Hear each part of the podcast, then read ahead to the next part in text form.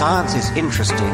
If you don't agree, science, science, science is interesting. Science is interesting. If you don't agree, you can fuck off. Herzlich willkommen bei Biophon, dem Podcast für die kleinen und großen Geschichten aus Biowissenschaft und Forschung. Wir verknüpfen hier alle zwei Wochen aufgeschnappte Faktenschnipsel mit den dahinterliegenden Grundideen. Mein Name ist Erik. Und mein Name ist Clara. Hallo und herzlich willkommen. Und wir sind bei Folge Nummer 15. Genau, Folge Nummer 15. Und wie es inzwischen üblich ist, heißt das, dass ähm, Folge Nummer 15 du erzählt hast letzte Woche. Wir wechseln uns nämlich immer ab in diesem Podcast. Folge Nummer 14? Folge Nummer 14, ja, stimmt, du hast recht. Folge Nummer 15 ist diese hier. Und da ich letzte Woche dran war, würde ich gern von dir als allererstes mal wissen, was wir denn letzte Woche besprochen haben. Ja, Erik, du hast letzte Woche da angefangen, wo andere aufgehört haben nachdem nämlich ein anderer Podcast, den wir sehr schätzen, Geschichten aus der Geschichte, die faszinierende Geschichte des Axolotls erzählt haben, hast du diesen Faden noch einmal aufgegriffen und hast uns über die faszinierende Biologie dieser Wassermonster berichtet und uns auch erklärt, warum die Tiere in der regenerativen Forschung heutzutage nicht mehr wegzudenken sind. Sehr schön. Genau. so sieht's aus. Richtig. Ähm, Reaktionen waren sehr häufig, äh. Echt? Hm? Warum das denn? Die sind doch so niedlich. Ja, aber ich habe ich hab, äh, Freunden von der Folge erzählt und äh, die haben sich dann ähm, Axolotl angeschaut. Die wussten vorher nicht, was das sind. Und ähm, ja, die Reaktion war, äh. Echt? Ja, krass. Okay, das hätte ich jetzt nicht erwartet. Aber gut, ja, naja, also wenn man sie unvorteilhaft fotografiert und man dann ausgerechnet diese Bilder sieht, dann kann das vielleicht schon mal ein Ö auslösen, weiß ich nicht. Aber es gab auch noch ein schönes Feedback. Ähm, ein, ein guter Freund von mir hat gemeint, er hätte äh, aus der Folge eine sehr schöne neue Beleidigung rausgezogen und sich gemerkt, nämlich Standardlurch. Ja, das ist tatsächlich gut. Das sollten wir aufnehmen, finde ich. Du Standardlurch, du dreckiger, du elender, elendiger. Genau. Kannst ja nicht mal dein Bein nachwachsen lassen, du dreckiger Standardlurch. Vielleicht nicht dreckiger Standardlurch. Man muss ja nicht übertreiben. Wir sind, okay. doch, wir sind doch nett und ja, freundlich. Ja, Biophon, der Podcast für äh, kreative Beleidigungen. Gab es denn von deiner Seite äh, her irgendein Feedback für die Folge oder? Ähm, nö, eigentlich nicht jetzt so im Großen und Ganzen. Mein Axolotl-Bild wurde als süß bezeichnet, zumindest nicht als äh, aber gut. nicht nur nicht nur dieses Axolotl-Bild. Ja, es gibt ja auch andere, die sehr hübsch sind, wo diese Tiere sehr freundlich drauf lächeln. Ja, äh, ich meine, nee, ich meine nicht nur dieses Axolotl-Bild, ich meine eigentlich alle deine Aquarelle. So. Ein paar von denen sieht man ja schon auf auf Instagram. Ähm, ja. Und äh, die werden in der Regel sehr gut aufgenommen. Ja. Nee, nicht in der Regel, zu 100 Prozent. Also äh, die Leute sind begeistert von deinen Aquarellen, also bitte mehr davon. ja, vielleicht sollte ich das einfach dann vielleicht mal als äh, Hauptstandbein etablieren. Dann male ich nur noch Axolotl in Aquarell. Aber gut. Ja, oder wir etablieren den Podcast als Hauptstandbein, dann werden wir es vielleicht auch schaffen, pünktlich hochzuladen. ja, das stimmt. Also ich meine, ich will jetzt eigentlich nicht nochmal darüber jammern, weil das haben wir wirklich schon oft getan. Aber es ist halt einfach doch ein sehr arbeitsaufwendiges Hobby und naja, es gibt Wochen, da kann man das besser unterbringen. Es gibt Wochen, da kann man das schlechter unterbringen. Das war jetzt wieder eine Woche, da konnte man es sehr schlecht unterbringen, weshalb diese Folge nicht wie gewohnt Freitag hochgeladen werden wird oder wurde, sondern wahrscheinlich Sonntagabend. Genau. Also zu dem Zeitpunkt, an äh, dem wir die Folge aufnehmen, äh, ist die Folge gestern erschienen. Und da wir die zurückdatieren, äh, merkt ihr das auch nicht, weil wir erzählen euch das natürlich nicht. Nein, wir haben auch gerade nichts gesagt darüber. Kein Sterbenswörtchen. Gut. Ihr habt nichts gehört. Wenn ihr die Folge in der Zukunft hört, ähm, im Jahr 2025 oder so, die Folge ist ganz regulär rausgekommen. Ja, und wir sind pünktlich und zuverlässig.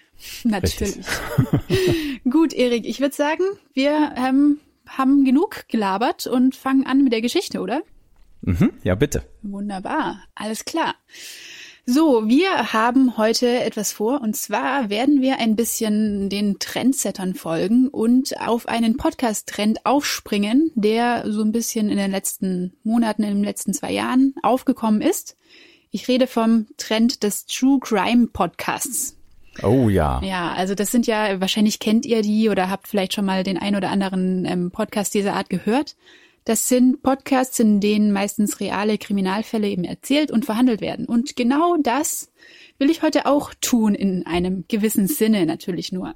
Nennen wir die Folge dann auch irgendwie True Crime? Es muss ja ein bisschen Clickbait brauchen. ja, aber ähm, du hast schon mal ins Schwarze getroffen. Genau, das wird nämlich Teil des Folgentitels werden. Das verrate ich aber erst am Ende. Also, wir besprechen heute hier in diesem Podcast auf jeden Fall einen Kriminalfall und damit im wahrsten Sinne des Wortes True Crime. Und ich beginne uh. hier einfach sofort einmal mit der Schilderung des Tathergangs und der Verlautbarung der Anklage. Also, dies ist ein Fall, der sich mitten in unserer Mitte zugetragen hat, um genauer zu sein, auf meinem eigenen Balkon. Du kennst ja meinen Balkon und weißt, dass der ziemlich klein ist. Ich habe den aber trotzdem vollgestellt mit haufenweise Blumenkübeln, da wachsen Tomaten draus, Sonnenblumen, Erdbeeren inzwischen. Und damit ist da jetzt mittlerweile gar kein Platz mehr, ja, weil das ist also äh, damit unsere Hörerinnen das auch mal irgendwie sich bildlich vorstellen können, das ist nicht wirklich ein Balkon, das ist so ein na, wie nennt man da, so ein Fenster, was halt bis zum Boden runtergeht und dann ist da so ein kleines Stück Platz ja. davor. Also es ist ein Fensterbrett. Aber es passt halt erstaunlich viel an Grünzeug drauf. Ich weiß noch, als ich die Wohnung gemietet hatte, hatte der Vermieter gesagt, es würde genau eine Kiste Bier und ein Raucher auf diesen Balkon passen. Und so ist es auch. Also das ist vielleicht die Größenordnung, die man sich vorstellen kann. Wie und auch du stellst Tomaten immer. drauf. Ich stelle Tomaten drauf, ja. Ich stelle sehr viel Grünzeug drauf und machst irgendeinen Blödsinn offensichtlich. Du bist dir hoffentlich bewusst, dass du dich nicht selbst belasten musst. Ich bin hier das Opfer, ja, das werden wir sehen. Und ich will, ich beziehungsweise die meinen sind hier das Opfer. Und zwar ist die Sachlage folgendermaßen. Ich habe diesen Frühling ähm, aus einer spontanen Laune heraus, als ich irgendwann mal neben einem Blumengeschäft auf den Bus gewartet habe, eine Salbeipflanze gekauft. Und diese Salbeipflanze habe ich auf eben jenen beschriebenen Balkon gepflanzt. So, mhm. jetzt ist Folgendes passiert. In der Nacht, die auf jenes Pflanzeereignis gefolgt ist, muss die Tat geschehen sein. Und zwar war es so, als ich am nächsten Morgen ähm, aufgestanden bin und meinen neuen Schützling inspiziert habe, musste ich leider feststellen, dass etliche Zweige, komplette Zweige, nicht nur Blätter, von der Pflanze abgerissen waren. Auf brutalste Art und Weise war mein Salbeibusch verstümmelt worden und Ach, hey. genau, und die abgerissenen Äste lagen nicht einfach nur rum, sondern sie waren tatsächlich gestohlen und weg. Das hat sich dann über mehrere Tage hinweggezogen, bis irgendwann mal von meinem schönen großen Salbeibusch, der einmal war, nur noch ein trauriger Trieb übrig blieb. Und der hat sich bis heute nicht so richtig wirklich erholt. Zur Verdeutlichung der Tat möchte ich an dieser Stelle Beweisstück A anführen. Das ist ein Bild meines Salbeibusches im heutigen Zustand. Das ist dann in dem Fall auch das Bild der Kapitelmarker, damit ihr euch mal ein Bild über die Ausmaße der Tat machen könnt. Also, jetzt wissen wir, was passiert ist. Jetzt stellt sich natürlich die große Frage, wer war das? Na, wer tut mir und meinem armen, wehrlosen Salbeibusch so etwas an? Hast du eine Idee? Ein äh, Vogel. Ja, genau. Es war ein Vogel. Und tatsächlich kann ich das mit absoluter Sicherheit sagen, denn ich habe den Übeltäter ein paar Tage später in Flagranti erwischt. Als ich an dem Fenster vorbeilief, saß er da nämlich mit einem kompletten Ast meines Salbeis noch im Schnabel, hat mich angeschaut aus großen Augen und ist dann einfach frech weggeflogen mit meinem Salbei. Genau. ja, so ist das. Und leider war ich nicht schnell genug, damit ich den Täter identifizieren konnte. Ich habe nur gesehen, dass es halt so ein kleiner Standardvogel war, irgendwie so braun gemustert. Was ist das, ein kleiner Standardvogel? Kein Standardlurch, sondern ein Standardvogel. naja, also na, ihr könnt euch bestimmt vorstellen, so ungefähr ein bisschen größer als Faustgroß, eben so eine schwarz-graue Musterung, einen kurzen, spitzen Schnabel, ähm, so ungefähr sah er aus. Aber wie gesagt, er war relativ schnell weg und ähm, genau aus diesem Grund habe ich jetzt hier eine kleine Gegenüberstellung organisiert. Ich habe meine Nachbarschaft äh, natürlich ein bisschen beobachtet in den Wochen davor, aber auch in denen danach. Und ähm, ein paar von den ansässigen Vögeln, die immer wieder hier rumgeflattert sind, sind in dem Fall die Tatverdächtigen. Und äh, da das hier jetzt ja ein auditives Medium ist, machen wir aus dieser Gegenüberstellung gleich ein kleines Ratespiel. Ich habe von drei der Tatverdächtigen nämlich jetzt jeweils den Gesang mitgebracht. Und vielleicht erkennt ihr das ja sogar, welche Vögel das sind. Ansonsten erzähle ich es euch hinterher. Ich würde sagen, wir fangen einfach an mit dem Tatverdächtigen Nummer eins. Hören wir mal rein.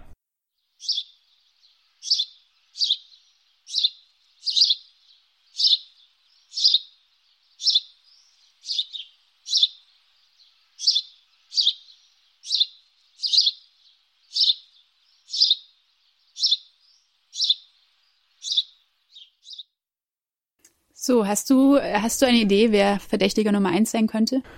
Ich hatte befürchtet, dass diese Frage kommt. ähm, ja.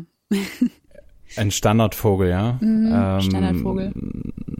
Vielleicht ein Spatz. Ja, tatsächlich. Das erste ist der standardvogeligste Vogel überhaupt. Das ist ein Haussperling, auch bekannt unter dem Namen Spatz.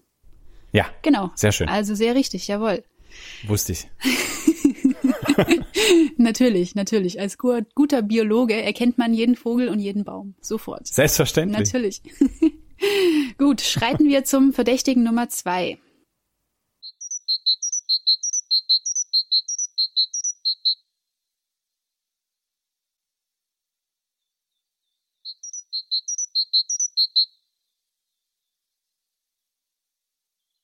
Na, Tipps abzugeben? möchte, möchte jemand anders einen Tipp abgeben? Ich gebe um, dir ähm. mal einen Tipp. Es gibt diesen Vogel in der Ausführung mit schwarzer und mit blauer Haube. Sehr schön, eine Meise. Genau, eine Kohlmeise in dem Fall. Sehr gut. gut. Und äh, zu guter Letzt der Tatverdächtige Nummer drei.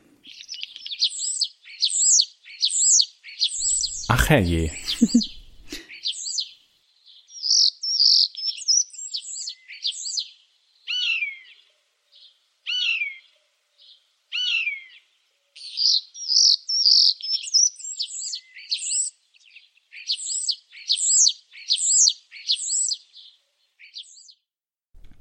Du fragst jetzt wahrscheinlich wieder, welcher Vogel das ist. Ne? Natürlich ne? frage ich dich wieder, welcher Vogel das ist. Aber der ist ein bisschen gemein. Ja, der ist völlig gemein. Also mhm. äh, ich kann zumindest sagen, dass er nicht in meiner Nachbarschaft lebt. Und da du in meiner Nachbarschaft lebst, mehr oder weniger, äh, kann ich zumindest schon mal sagen, dass es dieser Verdächtige nicht ist. Also es ähm, tatsächlich gibt's den hier. Ich habe den auch schon hier gesehen. Und das ist der Vogel des Jahres 2018 und es ist ein Star. Ein Star. Genau, das sind so schwarze Vögel, die sind ein bisschen größer als der Spatz und ähm, die sehen eigentlich ziemlich hübsch aus. Die sind so schwarz mit lauter weißen Sprenkeln drauf. Ja, sehr schöne Vögel. Ein bisschen gemein ist er deswegen, weil ich glaube, der kann halt auch super gut andere Vögel nachmachen.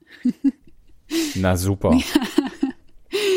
Genau, also ähm, tatsächlich bin ich genauso ratlos wie du. Ich weiß nämlich immer noch nicht, wer genau es war. Ich bin aber mittlerweile der Meinung, dass wir hier von einem Fall von Bandenkriminalität ausgehen müssen. Ich glaube, es war nicht nur einer von denen, da die Tat ja auch über mehrere Tage sich hinwegzog, sondern ich glaube, es handelt sich um eine Tätergemeinschaft. Und ähm, eventuell gibt es auch noch andere Handlanger und Mittäter, die dem Gericht jetzt hier gar nicht bekannt sind oder sein können. Naja, aber es war auf jeden Fall ein Vogel und es war höchstwahrscheinlich, zumindest waren diese drei mit beteiligt, denke ich mal, denn sie leben hier. Gut, jetzt haben wir das geklärt. Jetzt kommen wir zum eigentlichen Kernstück der Verhandlung heute, und zwar zum Tatmotiv. Hast du vielleicht eine Idee, warum diese Vögel meinen Salbei geklaut haben könnten? Naja, eigentlich gibt es da nur zwei Möglichkeiten. Entweder sie wollen den fressen, hm. weil er ihnen schmeckt, äh, was irgendwie irgendwie ein bisschen nahe liegt, weil sie offensichtlich ganz gezielt auf den Salbei gehen. Oder sie wollen damit ihr Nest bauen. Aber ich würde mal davon ausgehen, dass äh, zum Nestbau irgendwelche anderen Sachen genauso gut genutzt werden können. Wenn die aber ganz gezielt auf den Salbei gehen, dann wollen sie wahrscheinlich fressen oder, keine Ahnung, sich so eine kleine Duftkerze draus machen.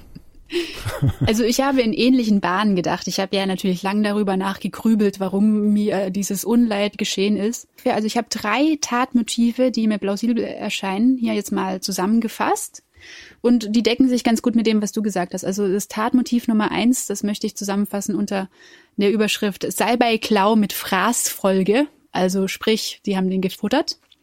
Hm. Tatmotiv Nummer zwei ähm, wäre Salbeiklau aufgrund von Eigennutzansprüchen, zum Beispiel der Nutzung des Salbeis zum Insektenschutz.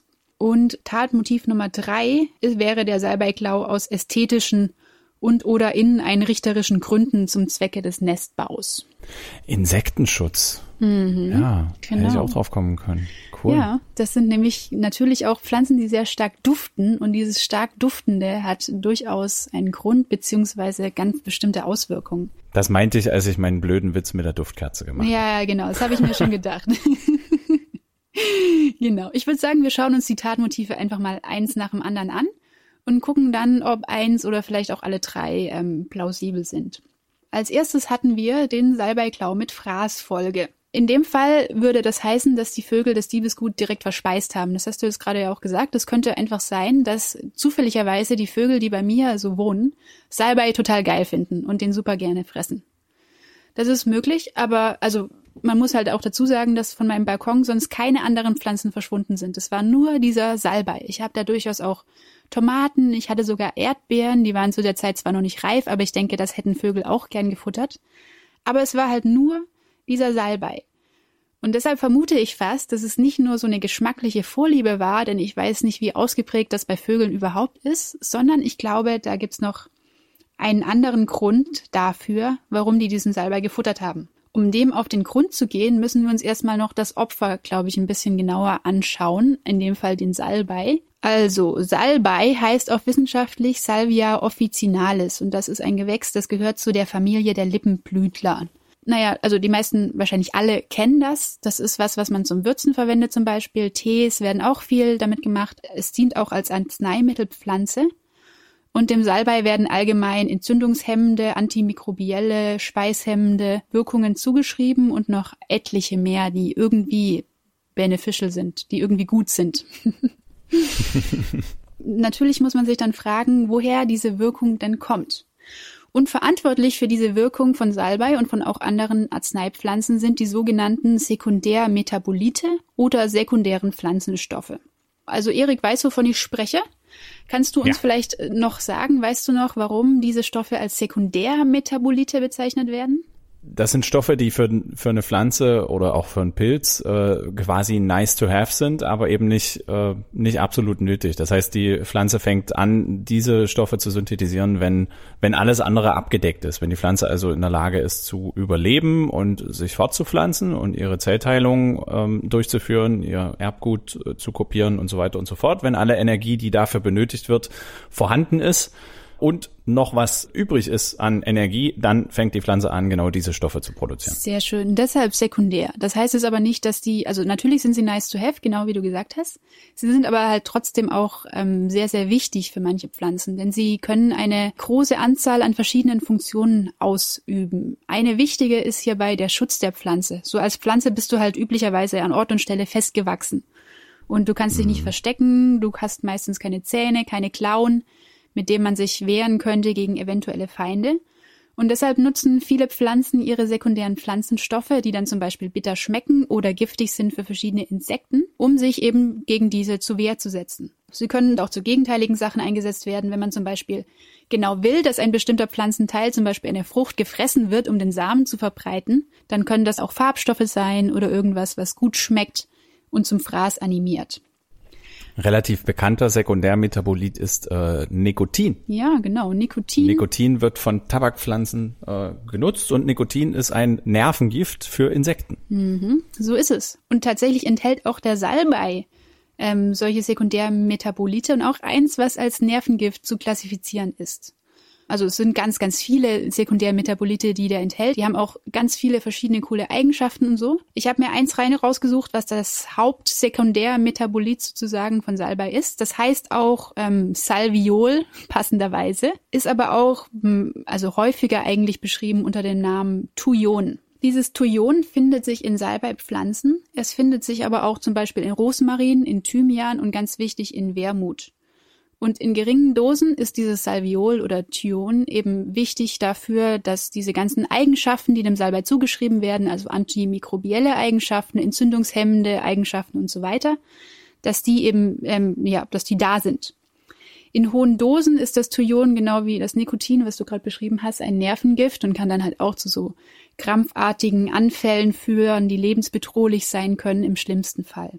Ich habe jetzt gesagt, Thujon ist zum Beispiel auch in Wermut enthalten. Das wird jetzt eine nette kleine Seitgeschichte. Weißt du denn aus oder welches Getränk hauptsächlich auf Wermut basiert? Eine ganze Menge, aber du spielst auf äh, Absinth an. Genau, ich spiele auf Absinth an. Absinth ist ein Getränk, das wird eben hauptsächlich auf der Basis von Wermut hergestellt. Wermut heißt auch wissenschaftlich übrigens auch Artemisia absinthium, also da kommt der Name her. Und das ist wahrscheinlich auch wieder was, was wir alle kennen. Aber was ihr vielleicht noch nicht wisst, beziehungsweise ich habe das noch nicht gewusst, es gibt eine Vergiftungserscheinung, die nach diesem Getränk benannt ist und die nennt sich Absinthismus. Das ist etwas, was vor allem so im 19. Jahrhundert in Frankreich in der Künstlerszene unter anderem ähm, oft beobachtet wurde. Und die Symptome von diesem Absinthismus waren zum Beispiel Desorientierung, Halluzinationen, Gleichgewichtsverlust, Sinneswahrnehmungstrübungen oder in chronischen Fällen geistiger und körperlicher Verfall, also was auch immer das dann heißen mag. Und ein berühmtes Opfer von diesem Absinthismus war jemand, den ihr wahrscheinlich auch alle kennt, und zwar der Maler Vincent van Gogh. Und jetzt kommen wir zurück zu unserem Thujon. Das ist nämlich sehr lange als Schuldiger für diesen Absinthismus äh, ins Rennen geführt worden. Dieses und es gibt zwar heute Grenzwerte für Thujongehalt in Lebensmitteln und in Getränken, aber man hat angenommen, dass das damals wahrscheinlich einfach unkontrolliert im Absinth war und deshalb sehen wir diesen Absinthismus eben heute nicht mehr, aber damals tauchte der eben auf. Das ist allerdings ein Mythos, der inzwischen widerlegt ist. Also man hat allerdings inzwischen festgestellt, dass auch in den historischen Getränken der Grenzwert für Thujon weit, weit unterschritten wurde und dass das auf keinen Fall der Grund sein konnte, warum diese Vergiftungserscheinungen auftraten. Man hat sich dann auch irgendwann gefragt, hm, also diese Symptome von Absinthismus, die klingen jetzt verdächtig ähnlich zu den Symptomen, die man hat, wenn man Alkoholiker ist. Inzwischen ist es also belegt, dass nicht das Thujon ähm, verantwortlich war für dieses Krankheitsbild des Absinthismus, sondern dass die Leute, die dieses Krankheitsbild hatten, wahrscheinlich einfach alkoholabhängig und alkoholkrank waren. Also das nur so als kleine Nebengeschichte, fand ich ganz spannend. Gut, kommen wir jetzt also von unserer Opferbetrachtung wieder zurück zum Täter. Wir haben also festgestellt, dass der Salbei Sekundärmetabolite enthält, die zur Abwehr von Parasiten oder Insekten durchaus gut sind und die auch durchaus positive Eigenschaften wie zum Beispiel eine entzündungshemmende Eigenschaft haben. Das ist ein Fakt, der anderen Organismen durchaus nicht entgangen ist. Wir Menschen nutzen Salbei ja auch als Arzneipflanze. Wir nutzen zum Beispiel den Salbeitee und trinken das, wenn wir irgendwie Halsweh haben oder husten. Und es ist auch so, dass auch in der Tierwelt sehr viele Tiere gezielt solche Pflanzen wie Salbei oder andere Kräuter fressen, um sich selbst sozusagen medizinisch zu behandeln. Dabei sind Salbei und Co. halt keine klassischen Futterpflanzen, sondern die werden wirklich gezielt gefressen für Prävention oder Behandlung von, von körperlichen Leiden oder weil man sich schützen will gegen zum Beispiel Parasitenbefall. Man bezeichnet dieses Verhalten oft auch als Pharmakophagie, also Arzneimittelfraß. Cool, finde ich sau cool. Ja, ich finde es auch super cool. Also man muss, glaube ich, immer ein bisschen aufpassen, dass man das nicht ganz so sehr vermenschlicht, weil es ist natürlich nicht so, dass äh, die Tiere dann irgendwie zum Arzt gehen oder sich selber diagnostizieren und der sagt dann so, ich verschreibe ihnen jetzt drei Blätter Salbei am Tag und dann fressen die das und dann ist alles wieder gut. Sondern das ist natürlich auch in gewissem Maße oft gelernt oder tradiert, aber es ist sehr oft auch einfach ein instinktives Verhalten, das diese Tiere eben haben und was sich heraus evolviert hat, weil es eben positive Eigenschaften auf das Überleben, also die Fitness von den Tieren hat. Aber das beobachtet man wirklich oft. Also es sind nicht nur Kräuter, welches Tiere fressen, ähm, um sich irgendwie medizinisch zu behandeln, sondern das können auch andere Sachen sein. Zum Beispiel, wenn irgendwelche Tiere Dreck fressen. Elefanten fressen zum Beispiel relativ viel Erde, weil sie einen sehr hohen Natriumbedarf haben. Und dieses Mineral ist eben in der Erde oder in bestimmten Erden zu finden. Also man muss immer dann aufmerksam werden und an dieses, an diese Art von Pharmakophagie denken wenn ein Tier etwas frisst, was irgendwie jetzt nicht als klassisches Nahrungsmittel angesehen werden kann, zum Beispiel Dreck oder Kräuter in dem Fall. Besonders häufig ist das übrigens bei, ähm, bei Insekten zu finden. Und da hat es noch so ein bisschen einen anderen Twist, weil da gibt es auch oft den Fall, dass Insekten Pflanzen fressen, die eigentlich giftig sind. Die können dann diesen, dieses Gift aber verstoffwechseln und einlagern und sind dann selber giftig dadurch. Das macht zum Beispiel der Jakobskrautbär, auch ein schöner Name. Das ist ein Nachtfalter und er ist, wie der Name schon sagt, giftiges Jakobskraut und wird dann selber giftig. genau. Der Jakobskrautbär, der Jakobskraut wer kennt ihn nicht? Na, natürlich, jeder kennt ihn. Genau, und der Punkt ist jetzt, das machen nicht nur Insekten, sondern man hat das auch bei vielen Vögeln beobachtet und da wären wir wieder bei unserem Kriminalfall. Also es ist durchaus ein plausibles Motiv, dass ähm, das Diebesgut direkt verspeist wurde von den Tatverdächtigen. Um sich zu behandeln. Um sich zu behandeln, um sich zum Beispiel vor Parasiten zu schützen oder halt, genau, Entzündungen zu behandeln, all diese Dinge. Könnte Und sein. dafür gibt man seinen Salbei doch gerne her. Dafür gebe ich meinen Salbei tatsächlich gerne her. Also ich muss in dem Fall sagen, wenn es das war, okay. Ist in Ordnung. Gehen wir aber weiter zum zweiten Tatmotiv, das äh, in Betracht käme. Und das ist das ähm, Tatmotiv der Nutzung des Salbeis zur Schädlingsbekämpfung. Und da, genau, das hast du zwar vorher auch schon gesagt, aber ich frage dich trotzdem nochmal, was macht denn so ein Vogel im Frühling vor allem sonst noch so außer fressen? Sich fortpflanzen. Genau, und dazu baut er ein Nest meistens. Richtig. so ist es. Und wenn man sich jetzt mal wieder so ein, jetzt waren wir vorher beim Standardvogel, wenn man sich jetzt so ein Standardnest vorstellt, also das Bild in seinem Kopf eines Nestes heraufbeschwört, dann ist das meistens so ein Gebilde aus vorwiegend trockenem Material, also Ästen, Zweigen, trockenen Blättern und so weiter. Manche Vögel rupfen sich noch ein paar Deckfedern oder auch äh, Daunenfedern aus, um das so ein bisschen warm zu machen. Und damit ist das Nest fertig, zumindest in unserer Vorstellung. Es ist aber immer wieder beobachtet worden, dass viele Vögel auch grüne Pflanzen, Kräuter und Moos in ihre Nester einbauen. Und das wurde echt viel untersucht so in den letzten Jahren und auch schon davor.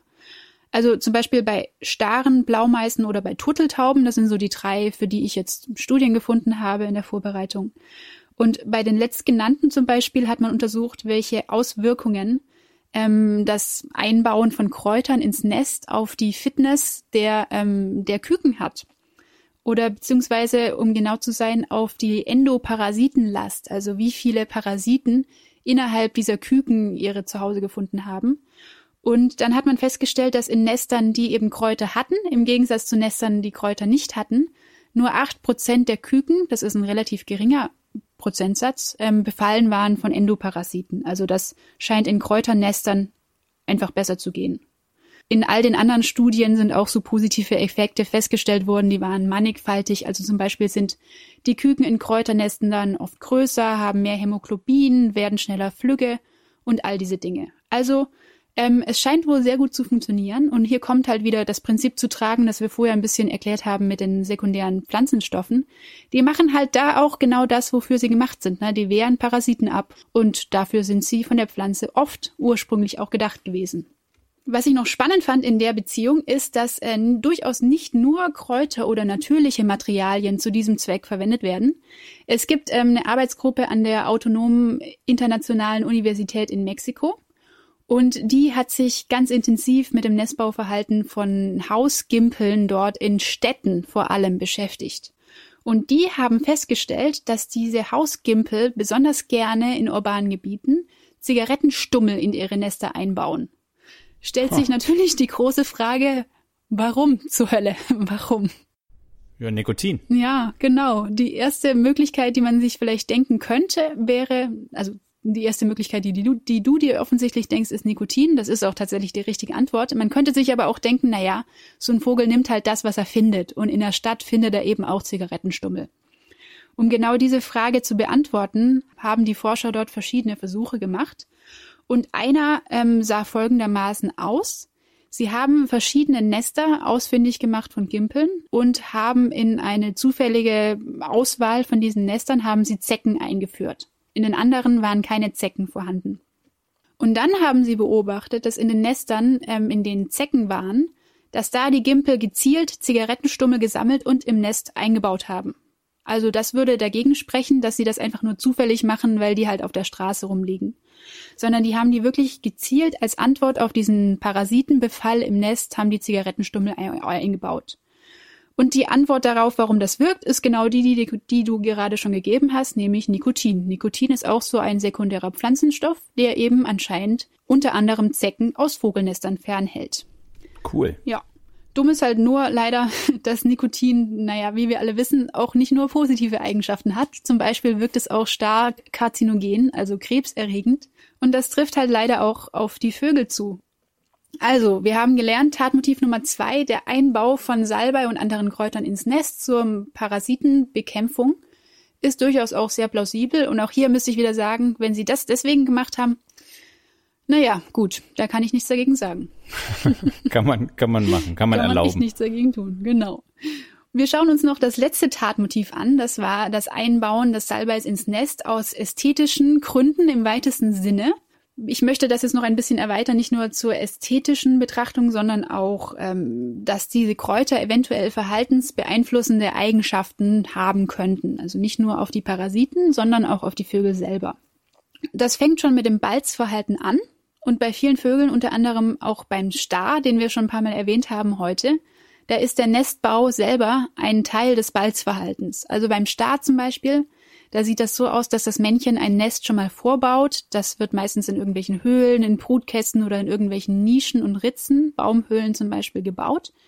Und das Weibchen inspiziert dann dieses Nest und entscheidet halt, ob sie darin Eier legen möchte oder nicht. Die Stare haben jetzt wiederum eine größere Chance auf eine erfolgreiche Partnersuche, wenn in dem Nest auch Kräuter, Blumen, duftende Dinge enthalten sind. Und da könnte man jetzt erstmal sagen, na, ist ja eigentlich klar, ne? Ein Nest, das schön aussieht und gut riecht, so als Vogelbraut würde ich das auch bevorzugen. Ja, aber wahrscheinlich, wie schon so oft, steckt auch in dem Fall ein bisschen mehr dahinter. Und zwar konnte man auch ähm, zeigen, dass schon vor dem Schlupf der Küken Kräuter im Nest positive Eigenschaften haben können. Und dazu, um das zu verstehen, müssen wir uns erstmal kurz fragen, was ist denn eigentlich das eine Ding, das bei der Brut absolut essentiell ist? Was darf oder was muss gegeben sein? Äh, na, die richtige Temperatur. Jawohl, sehr gut. Die richtige und vor allem eine möglichst gleichbleibende Temperatur. Also Eier werden dann, also das gilt eigentlich für jedes Ei, egal von welchem Vogel, ähm, denen geht's dann besser, wenn sie möglichst gleichmäßig und mit einer richtigen Temperatur bebrütet werden. Das Problem ist natürlich, dass Vogeleltern nicht die ganze Zeit auf dem Ei rumsitzen können, weil sie halt auch Hunger haben und jagen müssen. Und das wird unterschiedlichst gelöst. Also manche Vogelpaare wechseln sich ab zum Beispiel.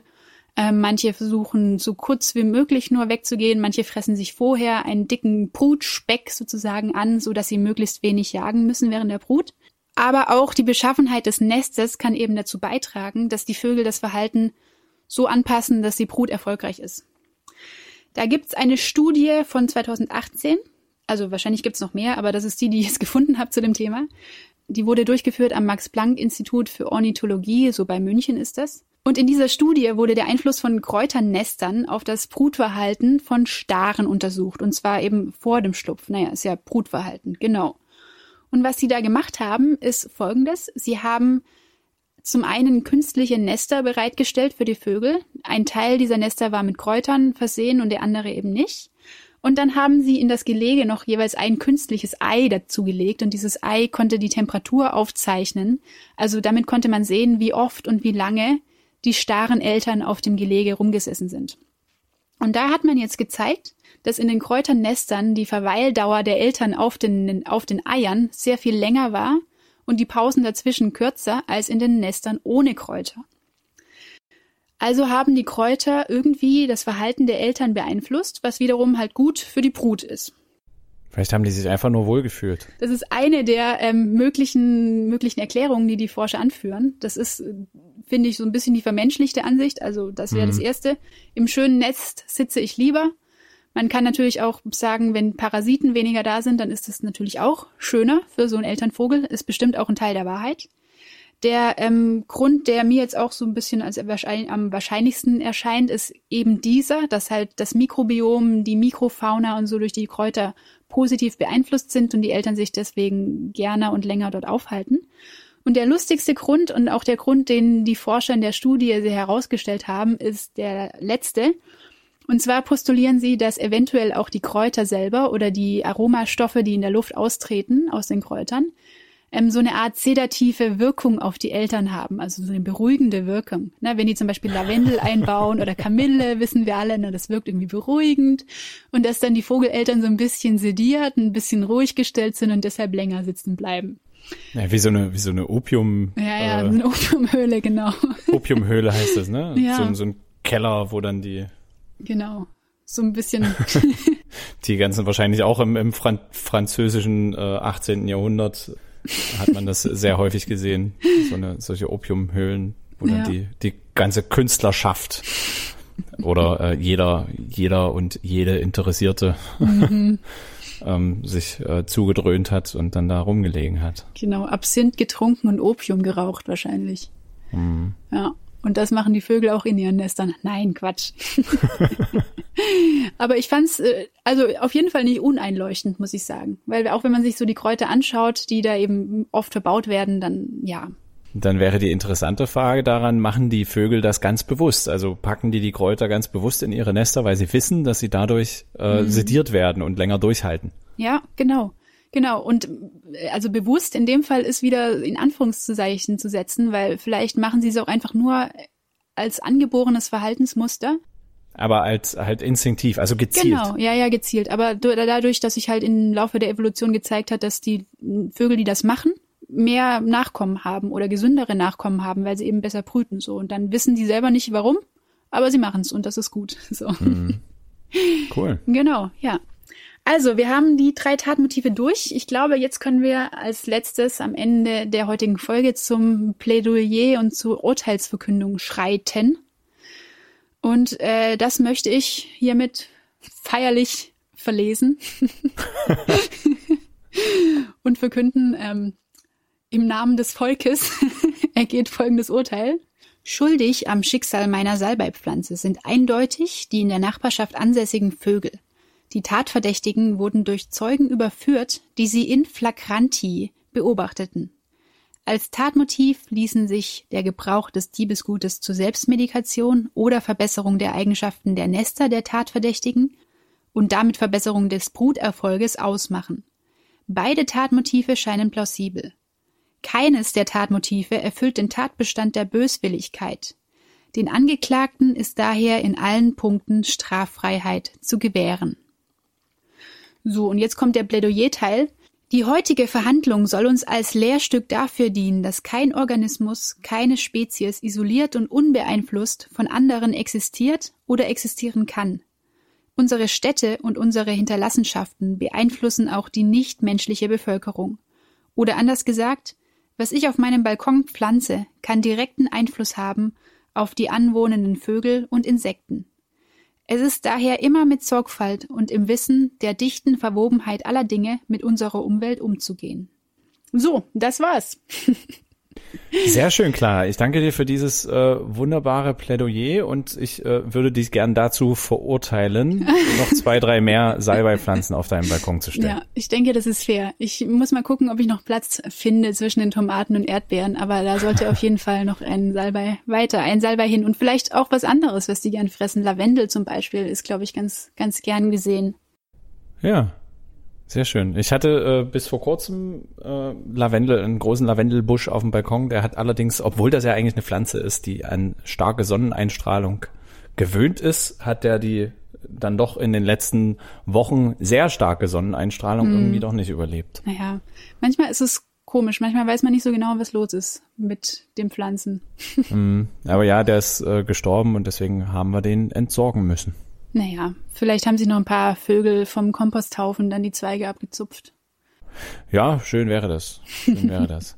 ähm, sehr spannende Folge, Clara. Ich finde es immer wieder sehr faszinierend, wie verwoben und äh, vernetzt doch die die nichtmenschliche Natur ist. Ich meine, mhm. vom Menschen kennt man das, dass er äh, verschiedene Dinge für sich und zu, zum Vorteil, zum eigenen Vorteil nutzt, aber von äh, vielen nichtmenschlichen Tieren kennt man das eben nicht und erwartet das nicht. Und es ist jedes Mal wieder sehr, sehr, sehr spannend, davon, davon Geschichten zu hören. Nicht nur einerseits, äh, wie groß die Intelligenz und die Kreativität von vielen Vögeln ist, sondern andererseits eben auch, wie ähm, verwoben die, die Fauna und die Flora miteinander sind. Ja, ja. Finde ich auch auf jeden Fall. Und also mir geht's immer so, wenn man solche Geschichten hört, wie ähm, der Vogel nutzt Kräuter, um das und das zu machen, um sich selbst zu behandeln und so, dann denkt man sich erst, wow, voll krass. Und das, äh, das ist ja total einmalig, aber tatsächlich sind diese Verhaltensmuster halt alles andere als einmalig oft. Das heißt nicht, dass sie nicht spannend sind, aber das passiert einfach so oft und ähm, wie du sagst, ist alles miteinander verwoben. Und wir sehen das nicht immer so, aber wenn man genau hinschaut, dann nutzen Pflanzen, Vögel, Pilze, Insekten, Mikroorganismen sich alle gegenseitig und nützen sich gegenseitig. Und das ist immer wieder mhm. schön zu sehen. Ja. ja, ich denke da an die äh, Ameisenart, die ganz gezielt Pilze nicht nur nutzt, sondern kultiviert. Also die, die Pilze anbauen. Ja, oder Ameisen, die Blattläuse vor Feinden schützen, damit sie, sie sozusagen ihren Saft melken können. Ja. Oder auch Anemonenfische, ne, die in Anemonen leben, ähm, diese verteidigen und dafür halt aber den Schutz durch die Nesselzellen in der Anemone ge genießen können. Ja, also ja. solche solche symbiotischen Beziehungen sind äh, extrem spannend und äh, ich hoffe, dass wir da noch sehr sehr viel an Forschung in den nächsten Jahren, Jahrzehnten und hoffentlich Jahrhunderten mitbekommen werden. Naja, also was es uns halt immer wieder zeigt, deshalb ist es auch so wichtig, da genau hinzugucken und das zu verstehen, ist halt, wie eng verwoben das ist und dass wir uns da auch nicht rausrechnen dürfen. Weil alles, ja. was wir machen, alles, was ich selber auf meinem Balkon in meinem Garten mache, kann halt direkten Einfluss haben. Ja, positiv oder negativ. Deswegen, äh, liebe Hörerinnen und Hörer, bitte habt einen positiven Einfluss auf die Natur. Pflanzt Salbei auf eurem Balkon.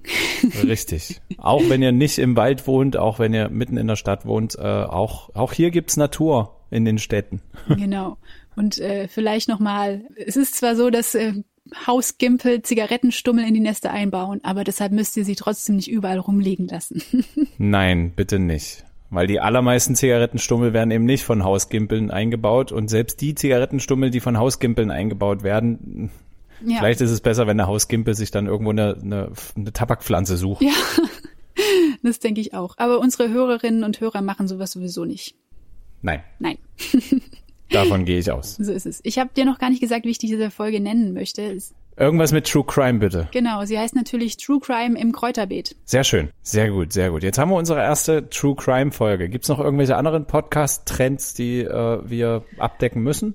Ähm, naja, ähm, Podcast-Trends. Es gibt so Laber-Podcasts, ne, wo die Leute einfach nur, also heißt nur in Anführungszeichen, ne, nur so von der Leber weg, wegreden. naja, wir müssen, nee, das machen wir ja sowieso regelmäßig. Vielleicht müssen ja. wir nicht unbedingt ein Mikro daneben stellen. Ja, was ich vielleicht noch spannend fände, es gibt auch viele Podcasts, die sehr viel Energie reinstecken und ihre Folgen mehr so geschichtenerzählerisch aufbauen, also wo das dann so eine Art Hörspiel wird. Und das vielleicht als Sonderfolge mal zu speziellen Themen, ähm, dass wir beide zusammen uns vorbereiten und dann sowas machen mit mehr Audioeinspielern, mit mehr ähm, ja, Storytelling einfach dahinter. Das wäre vielleicht eine Idee, die wir uns mal überlegen könnten. Ja, das können wir gerne mal machen. Ja, naja. Aber erstmal würde ich sagen, machen wir so weiter und nächste Woche gibt's dann eine, übernächste Woche gibt's dann eine Folge von mir. Ja, so ist es. Und wer sich etwas wünschen möchte, was dann wahrscheinlich noch nicht in der übernächsten Woche äh, behandelt wird, weil wir brauchen ja auch ein bisschen Zeit, äh, das vorzubereiten, das dauert ja alles. Ja. Nichtsdestotrotz sind wir natürlich immer an Vorschlägen interessiert, wie auch an Feedback. Und wer Feedback oder Vorschläge äh, loswerden möchte, der kann dies zum Beispiel per E-Mail tun an info@biophonpodcast.de. Der kann das per Instagram tun, äh, per Direktnachricht. Ähm, dort heißen wir biophon.podcast. Wer uns da folgen möchte, der darf das gern tun. Wir posten gern ein paar Hintergrundinformationen zu unseren Folgen und äh, solche Sachen. Wenn Folgen etwas später kommen, erfahrt ihr das auch über Instagram oder beispielsweise über Twitter. Biophon Podcast heißen wir dort so. Wer uns hören möchte und keine Folge verpassen möchte, der abonniert uns auf Spotify, auf Apple Podcasts. Auf letzterem kann man uns eine euch angemessen erscheinende Anzahl von Sternen vergeben oder zum Beispiel eine kleine Rezension schreiben. Wenn ihr das tut, werden wir von mehr Leuten gefunden und äh, das freut uns natürlich sehr. Das freut uns in der Tat sehr. Erik, ich höre was. Es ist kein ja. Vogelgezwitscher. Nein, Nein. Es, ähm, vielleicht ein Star, weil Stare können andere Vögel nachmachen. Vielleicht kann nee. er auch unseren Jingle nachmachen. Weiß ich nicht. Könnte man mal nicht. Aber ja, es ist unser Jingle. Und das bedeutet, äh, liebe Hörerinnen, liebe Hörer, unsere Folge ist vorbei. Wir hoffen, es hat euch gefallen. Und wir freuen uns, wenn ihr in zwei Wochen wieder mit dabei seid. So ist es. Bis dahin, gehabt euch wohl, auf Wiedersehen und bis bald. Tschüss. Tschüss.